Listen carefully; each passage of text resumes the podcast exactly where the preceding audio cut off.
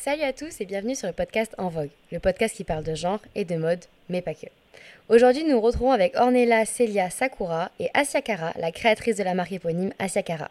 Bienvenue Asia et merci d'être avec nous. Merci, bonjour. Bonjour. Du coup, est-ce que tu pourrais en premier nous expliquer un petit peu ta marque, euh, pourquoi c'est une marque non genrée? En fait, euh, bah, ce que je peux déjà vous expliquer, c'est que euh, moi, en fait, je, ça fait dix ans que je suis dans l'univers de la mode et euh, j'ai déjà lancé plusieurs marques avant qui étaient des marques genrées. Donc, j'ai appris à faire des vêtements euh, pour femmes à l'école et j'ai donc naturellement créé des vêtements pour femmes dans mes collections.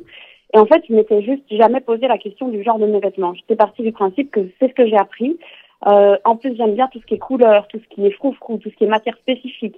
Et en fait, la mode féminine, en général, c'est une mode dans laquelle on peut beaucoup plus s'éclater. La mode masculine est beaucoup plus euh, normée. Et en fait, donc, j'ai un peu naturellement toujours fait ça, jusqu'à un moment, en fait, où j'avais beaucoup de réflexions autour du genre et où je me suis rendu compte que, bah, justement, la mode participait à, à, au- enfin, à la normalisation de, des, des comportements euh, genrés, etc. Et où je me suis dit, mais finalement, si la seule raison pour laquelle je suis dans la mode femme, c'est parce que j'aime bien mettre des couleurs, je fais que renforcer ça. Et donc, j'ai décidé hyper naturellement à ce moment-là d'aller euh, vers plutôt une marque de mode non genrée. C'est-à-dire que c'est à peu près comme ce que je faisais avant. Euh, ça reste mon esthétique, ça reste mes couleurs et tout, sauf que euh, je fais en sorte de présenter ça sur plusieurs corps euh, de genres différents. Ok, super. Du coup, tu avais une marque également avant. Ça reprend un peu la même direction artistique. euh, Euh, en fait, euh, ce qu'il y a surtout, c'est que j'ai eu beaucoup d'évolution dans mes réflexions. Ce qui reste, donc depuis dix ans, c'est mon ADN et c'est mon ma patte design. Maintenant, euh, mais bah, mon ancienne marque, euh, je l'ai arrêtée parce que voilà, c'était un projet à part entière et qui qui n'a pas assez fonctionné euh, financièrement pour que je puisse en vivre. Je l'avais arrêté, j'avais recommencé en fait une nouvelle marque donc pour femmes Asia Cara. Et c'est cette marque-là que j'ai que j'ai dérivée finalement d'une marque non genrée. Alors il y avait des vêtements que j'avais designés que j'ai plus envie de proposer parce que euh, justement je trouvais qu'ils qu'ils dégageaient quelque chose de beaucoup trop genré ou alors euh, parce que c'est aussi un de mes focus, euh, ils étaient difficilement euh, productibles euh, en, en enfin à un prix euh, abordable. Euh, et voilà, donc en fait pour plein de raisons finalement j'ai décidé d'abandonner certains designs. Et maintenant en fait quand je réfléchis à un design j'y réfléchis toujours en ayant plusieurs corps différents en tête, puisque en fait avec la notion de genre, la notion de corps, enfin avec la notion de genre dans le vêtement, en tout cas la notion de corps arrive très très vite. Et donc en fait je, je design un vêtement, euh, je travaille sur un programme de dessin 3D et je fais toujours des essayages sur des corps genrés masculins, des corps genrés féminins, des corps genrés neutres. J'essaie au maximum euh, des corps gros, des corps minces euh, pour m'assurer en fait que le design que je propose est vraiment inclusif et n'est pas juste une idée que j'avais pour une femme qui fait un 36 et qui fait un mètre 80 euh, et qui s'adapte à aucun autre corps. Oui, on a vu que tu faisais des, Tu produisais en fait sur mesure, sur des mannequins en 3D, tout ça. Et euh, est-ce que tu peux nous expliquer peut-être un peu plus le processus de création derrière tout ça euh, Peut-être les difficultés qu'il y a derrière euh, Ouais, en fait, en fait, j'ai commencé, j'ai découvert le dessin de vêtements 3D euh, il y a y a un an, un an et demi, et ça a vraiment été une révélation parce que jusqu'ici, bah, je construisais mes vêtements comme à peu près, on- enfin, comme ce qu'on apprend à l'école encore une fois, donc je, je faisais un dessin et puis j'essayais de le traduire en tissu, etc. Et en fait, le dessin 3D permet vraiment un autre type de processus créatif, par exemple d'un pantalon de base, et puis je peux très très vite dire ah tiens, est-ce que euh, est-ce qu'à cet endroit-là je peux mettre une broderie, est-ce que cette poche-là je la, je la décalerai pas de 5 cm, etc. Et donc, ça permet vraiment d'aller beaucoup plus loin dans, dans, dans la partie euh, test, euh, dans un travail itératif, en fait, euh, qui correspond beaucoup plus à, à ma vision des choses aujourd'hui, plutôt que de dire, ah ben, j'ai fait un modèle et maintenant, euh, bah, il faut se débrouiller pour que ça s'adapte à tout le monde. En parlant de produits, euh, moi j'ai remarqué quelque chose, c'est euh, les couleurs que tu choisis. Le bleu, le vert, le jaune, euh, qu'est-ce que ça correspond Et aussi au niveau de ton slogan, déconforter les gens, qu'est-ce que ça symbolise? Alors, en termes de couleurs, moi, je suis quelqu'un, j'adore vraiment la couleur et ça, ça a toujours été dans, dans le design. Enfin, je le disais au début, même quand je faisais de la mode pour femmes, pour moi, ça n'a jamais été une option de, de faire des trucs, des trucs pas colorés, en fait. Je pense que c'est, j'ai, un, j'ai un certain goût pour la couleur. Et alors, sur euh, mon slogan, déconforter les gens,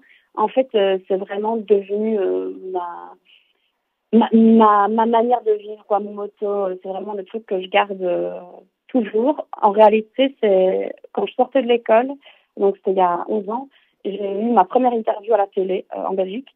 dans une émission sur la mode et euh, j'essayais d'expliquer, enfin, me poser la question, c'est quoi ton style, c'est quoi ton univers? Et c'est toujours des questions auxquelles j'ai eu du mal à répondre parce que je peux pas dire, moi, mon style, c'est... Euh, j'ai du mal à rentrer dans, dans des cases, encore une fois.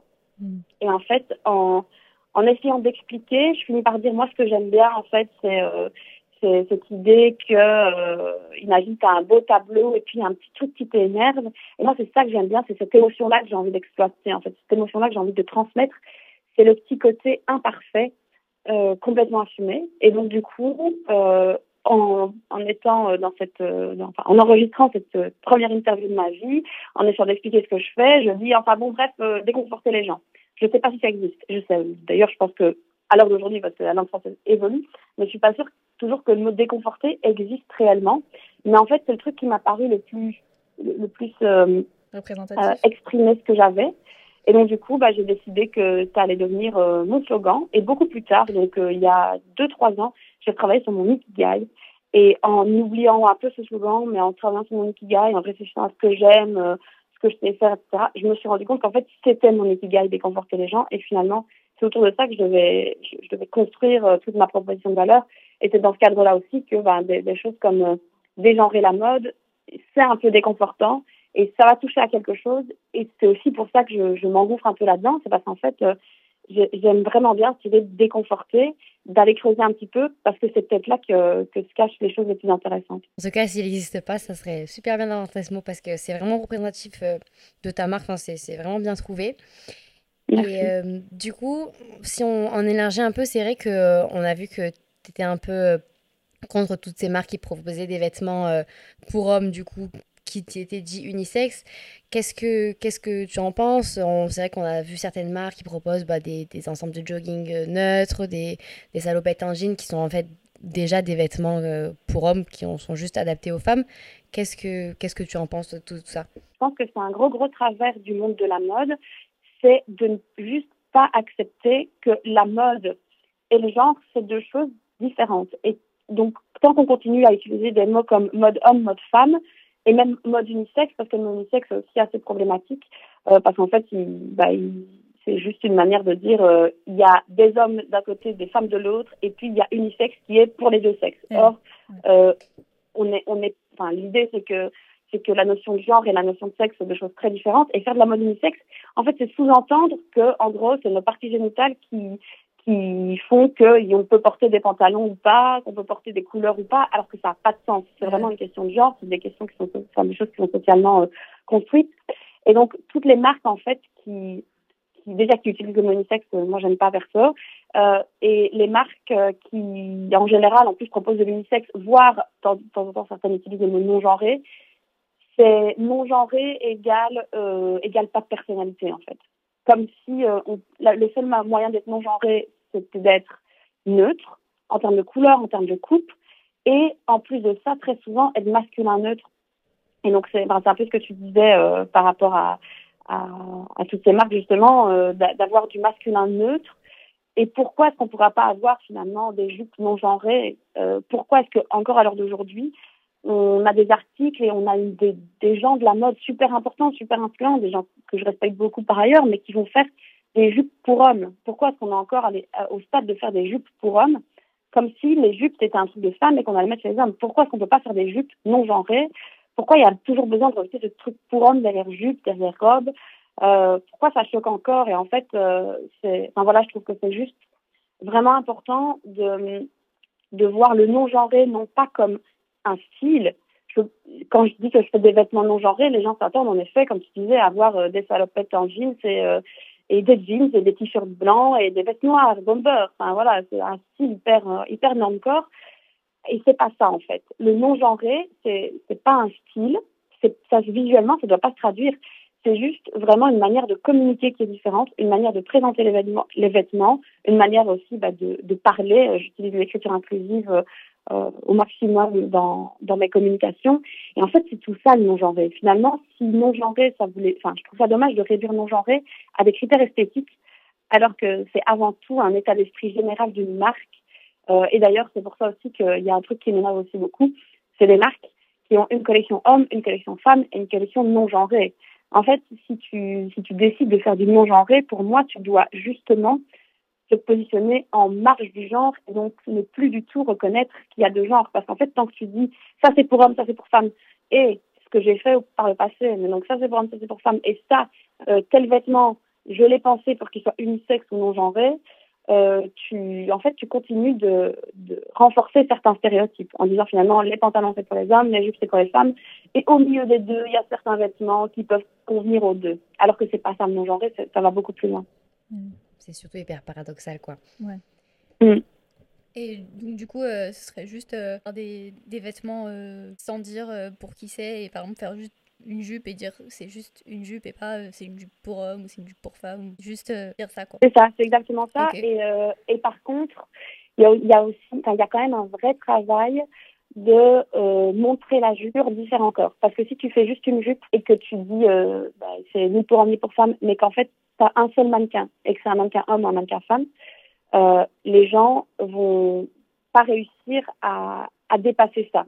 Et donc, si tu dis c'est une jupe non genrée, mais que t'as qu'un mannequin femme, les gens vont se dire, ok, c'est soi-disant non genré, mais c'est une jupe, c'est quand même juste pas femme. Si tu dis euh, c'est une jupe non genrée, c'est un mannequin homme, on va se dire, ah ok, c'est une jupe pour homme qui a été désignée pour homme parce qu'il y a tel et tel critère, euh, qui sont des critères inventés, mais bref. Et donc, en fait, euh, il y a un vrai travail dans, dans les images que je produis pour essayer d'avoir systématiquement chaque vêtement porté sur plusieurs corps, euh, tout en incluant aussi, alors évidemment, moi, mes mannequins, c'est pas des vraies personnes, donc elles n'ont pas vrai, enfin, aucun de mes mannequins, vu que c'est des 3D, mais des identités de genre. Par contre, on a des, des attitudes qui sont plutôt androgynes. Certains de mes mannequins sont plutôt androgynes, certains de mes mannequins sont carrément euh, masculins, hyper virils, d'autres de mes mannequins sont féminins, euh, hyper, euh, hyper, euh, enfin voilà, qui incarnent vraiment la, la, féminité classique. Et donc, je pense que c'est surtout ça en fait. C'est important de montrer le vêtement porté sur différents corps sans forcément les catégoriser. Parce qu'encore une fois, si tu as juste un mannequin homme, un mannequin femme, bah, c'est une jupe pour homme et pour femme. Et en fait, tu restes dans la binarité du genre. Euh, ce n'est pas non plus ce que j'ai envie. Ouais, c'est vrai que du coup, on a vu sur son site qu'il y avait euh, différents mannequins pour euh, un vêtement. Du coup, c'est bon, super intéressant. Et, et du coup, il y a quand même une, une évolution par rapport au, au, à toutes les questions de genre en ce moment. Est-ce que tu penses que si tu avais créé ta marque il y a 10 ans, est-ce que ça aurait aussi bien marché ou pas? Non, je pense que clairement, après, tu dis aussi bien marché, mais je suis pas non plus en train de, de péter les scores, mais en tout cas, euh, je pense que je pense que déjà moi, j'avais besoin euh, qu'il se passe ce qui se passe aujourd'hui dans la société pour moi-même me remettre en question. Et euh, bah, questionner mes certitudes et me dire mais pourquoi tu fais de la mode femme euh, et donc finalement moi j'avais besoin d'être dans ce dans, ce monde tel qu'il est aujourd'hui euh, pour arriver à m'affranchir de, tout ça. Et donc je pense que c'est un peu pareil pour bah, pour les gens qui qui sont clients clientes chez moi.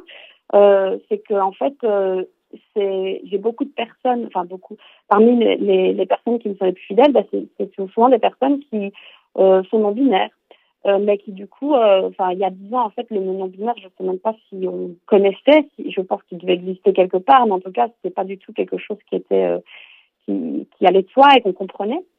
Euh, moi, je me souviens toujours, la première fois que j'ai entendu parler de non-binarité, j'étais dans un rejet total. Je disais, mais c'est débile quand même. Euh, tu vois bien, le mec, il a une barbe, donc c'est un mec et on s'en fout. Ou alors, c'est une personne trans et à ce moment-là, eh ben, elle, elle, elle adopte les attributs euh, du sexe opposé, blablabla. En fait, euh, il, je me dis que moi, il m'a fallu un, un vrai chemin, une vraie réflexion. Euh, et je suis fan de logique. Et donc, du coup, moi, c'est vraiment dans tout ça découle vraiment d'une réflexion logique de me dire mais non parce qu'au final le sexe et le genre c'est pas la même chose. Mais je pense déjà pas que j'aurais été capable de faire ça il y a 10 ans. Et je pense pas qu'il y ait, eu des personnes capables de comprendre ça il y a 10 ans. Enfin il y en aurait eu euh, d'office. Mais par contre je pense qu'il y en aurait eu beaucoup moins. Et, euh, probablement beaucoup moins de bienveillance aussi. Euh, je pense que ici même les gens qui comprennent pas tout à fait euh, des, enfin voilà, des personnes euh, qui sont euh, plus âgées qui me suivent, des personnes qui sont plus traditionnelles qui me suivent. Et sans tout à fait comprendre, je me prends quand même rarement, à partir de TikTok, euh, quand je fais un peu trop de, de, féminisme ou de militantisme, mais je me prends assez rarement quand même des, critiques négatives, des insultes, des voilà, des, des, gens qui, même si c'est pas de leur valeur, en fait, ils comprennent, ils acceptent, et c'est quelque chose qui est normal pour eux. Donc ça, je pense que c'est assez assez encourageant. Et par contre, euh, je pense qu'il y a dix ans, euh, si j'avais lancé ça, donc non seulement je pense pas que j'aurais été prête et je pense pas que les gens auraient été réceptifs, mais je pense que j'aurais probablement été beaucoup plus dans quelque chose de, comme je disais, des jupes pour hommes par exemple. je pense que à l'époque, euh, et d'ailleurs j'avais créé ma, ma première marque, je l'ai créée en 2016, et à ce moment-là, j'avais donc des vêtements pour hommes, des vêtements pour femmes et des vêtements unisex. Et j'ai dit à l'époque, bah oui, parce que euh, les corps des hommes et des femmes, ils sont faits différemment, et blablabla. Mais je pense que j'aurais eu plus facile de me positionner sur quelque chose comme ça. Donc de l'unisex, des jupes pour hommes, en fait, tout ce que je critique aujourd'hui, parce que pour moi, on, on a dépassé ça. Euh, et je pense que ça, ça aurait peut-être été un, un, discours entendable et un, une collection entendable, quand bien même, euh, j'ai fait un post là-dessus il n'y a pas longtemps sur mes réseaux, mais la jupe pour homme, en réalité, ça fait des dizaines d'années que tous les trendsetters euh, disent oui, ça arrive, ça arrive, ça va devenir la mode. Et en fait, on voit que c'est un truc, la jupe pour homme, précisément, qui qui sort pas des tapis rouges et des, et des défilés. En fait, ça, ça n'arrive pas dans le monde normal. D'où le fait aussi de me dire, bah, finalement, jupe pour homme, ça n'a pas beaucoup de sens faisons des jupes non genrées et mettons-nous juste d'accord que les jupes c'est pour tout le monde et arrêtons de nous casser la tête avec ça. Et ouais, c'est ça, il faut sortir vraiment de la, de la binarité en fait dans la mode, c'est tout, mm. je pense. Et du coup, euh, bon là on a parlé du passé, euh, tout ça, et concernant bah, plutôt le futur de ta marque, euh, en fonction aussi de l'avenir de la mode non genrée, tout ça, comment est-ce que tu la vois évoluer ta marque? Alors c'est très très dur pour moi aujourd'hui de me projeter parce qu'en fait bah, je me suis lancée euh, comme indépendante à titre principal, donc euh, début octobre. Donc là, ça, fait quelques semaines seulement que, en fait, je dois tirer un revenu de, de mes ventes. Euh, avant, j'avais un job à côté, et donc ça me permettait de de pas avoir cet impératif de vendre. Et aujourd'hui, je me suis un peu mis la pression en me lançant officiellement, ce qui fait que je suis obligée de vendre. Et donc, j'ai toujours une peur, et ça reste un peu une de, mes craintes, c'est de, c'est de transformer euh, ma vision créative juste pour vendre et en oubliant mes valeurs, en oubliant euh, mes, mon esthétique, etc. Donc je, je garde vraiment ça euh, euh, très. Enfin voilà, ça reste mon focus en fait. J'ai envie de grandir, mais j'ai pas envie de grandir au point oui. de, de, de, de, perdre bah, tout ce mm-hmm. tout, tout, ce qui me tient à cœur là-dedans et de devenir juste une marque commerciale. Donc par exemple, je pense que bah, aujourd'hui en tout cas, je n'imagine absolument pas avoir des investisseurs je n'imagine absolument pas euh, revendre un jour ma marque. Je n'imagine pas non plus trop euh, faire des, des, collabs, des trucs avec euh, des, des marques qui sont pas dans une vision non genrée. Euh, donc en fait, je m'imagine grandir un petit peu, mais pas trop. Euh, et en fait, euh, j'aimerais bien, voilà, là où j'ai de l'ambition, c'est euh, je voudrais bien devenir une référence dans la mode non genrée. Ça me fait plaisir de participer à un podcast, par exemple, pour en parler et voilà, pouvoir un petit peu être vue comme une pionnière de ça en, francophonie, on va dire. Ouais, franchement, c'est super intéressant tout ce que tu as dit. Du coup, là, on va arriver à la fin de ce podcast. Donc, merci beaucoup d'avoir participé, de nous avoir, euh, de nous avoir de montrer tes, tes valeurs et euh, nous avoir présenté ta marque. Et euh, donc, du coup, pour ceux qui nous écoutent, ben, on vous invite à aller checker Asakara. Et euh, n'hésitez pas à faire un tour aussi sur notre Instagram pour, intervenir, pour interagir avec nous. Et prenez soin de vous et au revoir. Merci beaucoup. Merci.